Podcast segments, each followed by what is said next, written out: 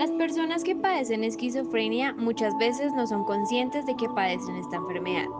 Por lo tanto, no toman la medicación y vuelven a recaer en episodios psicóticos. Es importante animarlos a salir de casa, tener hobbies y disfrutar de su círculo de amigos. Hacer un acompañamiento durante el tratamiento y la medicación, ya que esto motiva a la persona con esquizofrenia.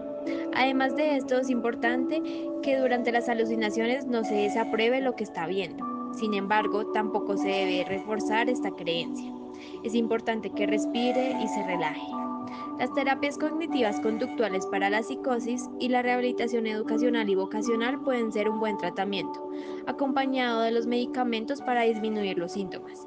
El apoyo de la familia es importante para que las terapias avancen y ayuden a la persona.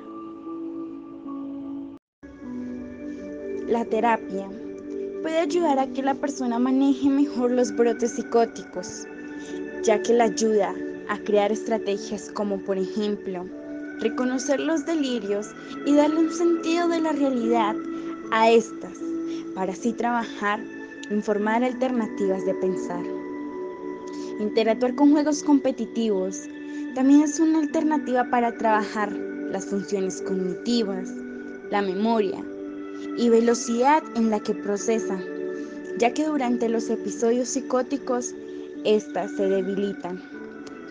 De igual manera, desplegamos el enfoque positivo, la motivación, donde la familia y los amigos desempeñan un papel fundamental a la hora de motivar a aquella persona con este problema, acompañándolo a seguir con su medicación y obtener los beneficios de un tratamiento a largo plazo, ofreciendo apoyo y los ánimos necesarios para que esta persona consiga mejorar, haciéndolo saber de cuándo las cosas están bien, cuyos pensamientos y comportamientos pueden verse reflejados por sus palabras.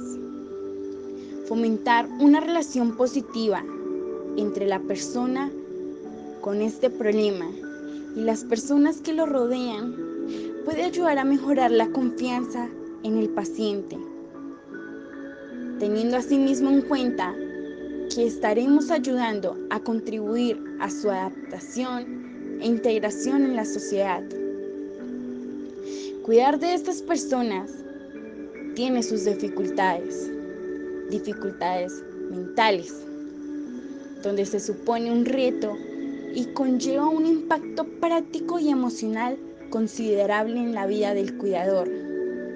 Para esto, es muy importante que estas personas, cuidadores, ayudantes, soliciten la ayuda necesaria y la orientación para sí mismos.